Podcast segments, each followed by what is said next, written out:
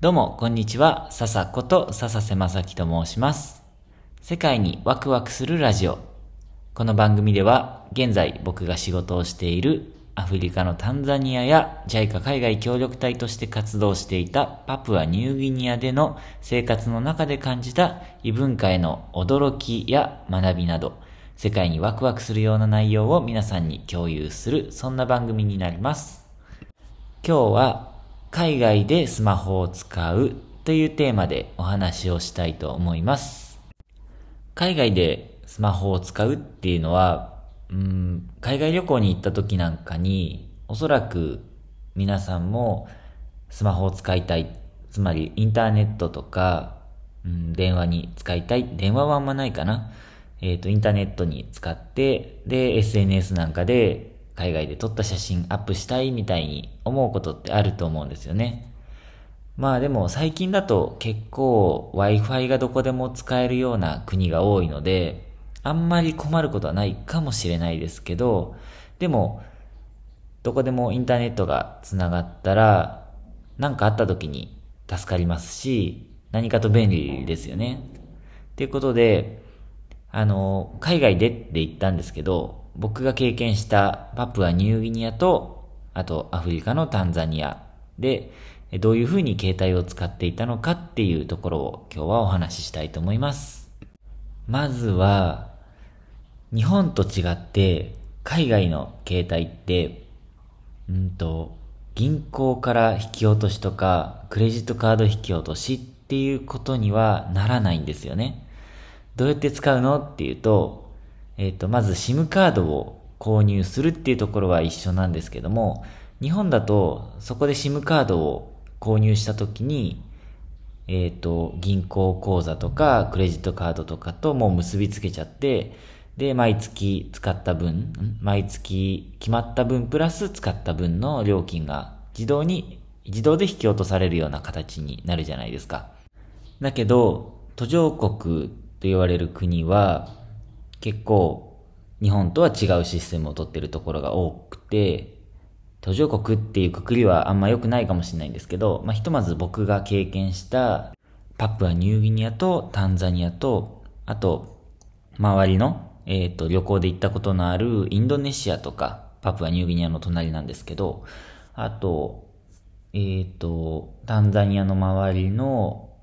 ルワンダとかザンビアとか、この辺僕旅行で行ったんですが、この辺も全く同じシステムだったんですね。どういうシステムかというと、まあ日本と同じように SIM カードをまず買うところは一緒なんですけど、えっ、と、まあ、いくつか電話会社があって、そのうち一つの会社から SIM カードを買って、で、そこにお金をプリペイドで先に入れておくんですね。で、例えば1000円分先入れとこうってなったら、なったら1000円先に払って、1000円分のお金をスマホの中に、スマホの中にというか SIM カードの中に入れてもらって、で、そこで、その、SIM カードを入れたスマホは、えっ、と、1000円分の電話ができるっていうような形で、スマホが使えるようになります。で、この1000円っていうのはどうやって入れるのかというと、えっ、と、タンザニアだと、お店でお金払って、で、お店の人がやってくれるっていうことも1000円、あの、僕の電話番号の中に電話番号をパパパって入力して、1000円分、はい、チャージしましたっていう感じでやってくれるところもあるんですけど、結構一般的なやり方としては、えっ、と、なんか、チケットっていうのかな？1000円なら1000円分、500円なら500円分のお金とし、お金が入っているあの、お金をチャージするための券を、まあ、500円分なら500円で購入するんですね。で、この500円分の、例えば、チケットが、を購入、チケットを購入したら、そこには、もう銀の、なんだろう、スクラッチみたいな、あの、コインで削れるような銀のやつがついてて、それをゴシゴシゴシって削ると、10桁前後ぐらいかなの数字が出てくるんですね。で、この数字をスマホに、えー電話番号、電話のアプリ、電話の機能で入力していくんですけども、その時にどうやって入力するかというと、えっと、123456って数字が並んでる左下のところに、なんか、線が五角形、五角形じゃないな。5本線が出てる星マークみたいな線があるじゃないですか。それを押して、星マークっぽいんで、スターって言うんですけど、スターボタン押して、で、そこで104とか675とか、それはその携帯会社によって違うんですけど、その、今から数字入力しますよっていう合図の数字を3桁ぐらいのやつをピピピって押して、で、その後また星ボタンを押して、で、そこで、そのカードに、チケットに出てきた10桁ぐらいの数字を打ち込むんですね。で、最後は、打ち終わったら、シャープボタンで閉めるっていう。伝わりました？なので、星とか、えっ、と、シャープボタンとか、日本だとめったに使わない、てか使ったことないな、僕は。使わないと思うんですけど、うん。だけど、海外だとこういう形でよく使うんですよね。うん。チャージするときは絶対に使うことになります。で、このチケットのことを、えっ、ー、と、これも国によって呼び方が違うんですけど、タンザニアの時はバウチャーっていう呼び方してましたね。で、パプアニューギニアではフレックスカードっていう名前がついてました。これ名前が国ごとに違うので、まあ、あの、お金チャージするチケットってちゃんと説明した方がいいと思うんですね。最初、わかんないときは。で、まあこれを買って、で、お金をスマホの SIM カードの中にスマホ使って入れて、で、そこでやっと電話とかインターネットが使えるようになるんですけども、ここでこのままインターネット使うと、めっちゃ高くなっちゃうんですよ。あの、このチャージしたお金を使ってインターネット料金を使うとめちゃくちゃ減っていくことが多いんですね。なので、インターネットはインターネットでまた契約をするんですね。この入れたお金の中から5ギガ分購入したり、10ギガバイト分購入したりっていうことをやるんですけど、これもね、また、なんか今からインターネット買いますよっていう、スターボタン、何々何数字、ピッピッピッピッで、えっ、ー、と、シャープボタンでやると、インターネットを購入する画面に行って、じゃあ、どのプランを購入するかっていうのを選ぶんですね。で、画面にそれが1を押したら、ウィークリープラン、2を押したらマンスリープランとか出てくるんですけど、それを手順に従って進めていくんですよ。これもね、なかなか最初だと分かりにくいと思うんで、もう最初は絶対にその携帯会社のえっ、ー、と、オフィスっていうんですかね。お店に行って、で、店員さんに、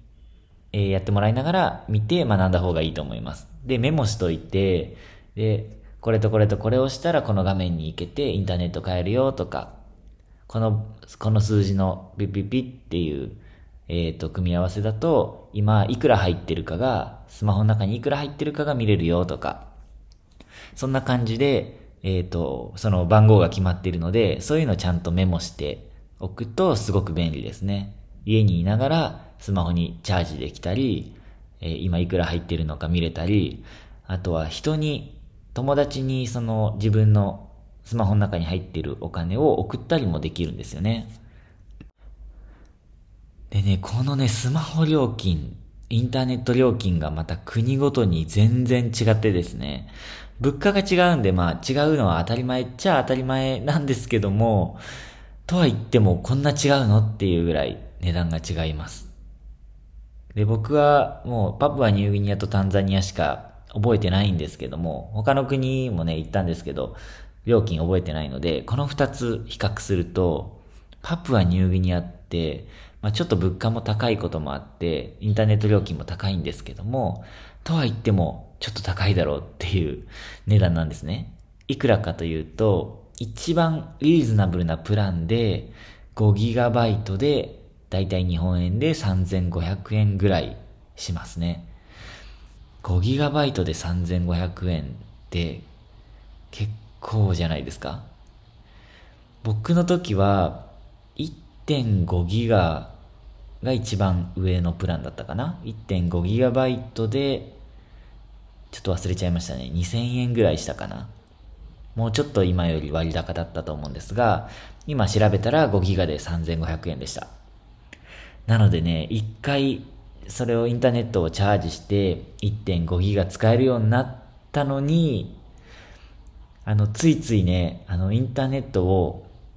スマホからテザリングでパソコンで使ったままうとうとって寝ちゃったんですね。で、朝起きたらそれがもう全部なくなってて、うわーっていう経験があります。で、タンザニアはというと、50GB で2500円っていうのが一番リーズナブルな、あの、割安なプランなんですけど、もう10倍以上違うんですよね、こうやって。なので、今はタンザニアにいるときは結構こうやって、あの、ラジオ撮ってアップロードしたり、あとインターネットで調べ事したりっていうのを結構使ってるんですけど、パプアニューギニアの時はもういかにスマホとかパソコンのネットをセーブするかっていうのを常に考えながら生活してましたね。だから2年間ほんと YouTube なんて2回3回見たかどうかって感じでした。うん。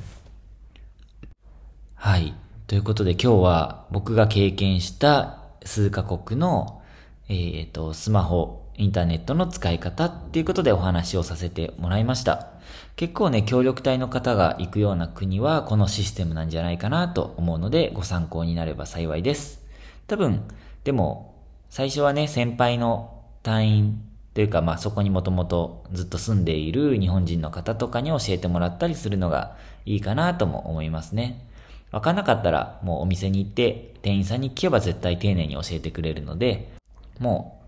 う聞いちゃったらいいと思います。それが一番確実ですよね。はい。ということで、今日も最後まで聞いてくださって本当にありがとうございました。また次回のラジオでお会いしましょう。またねー。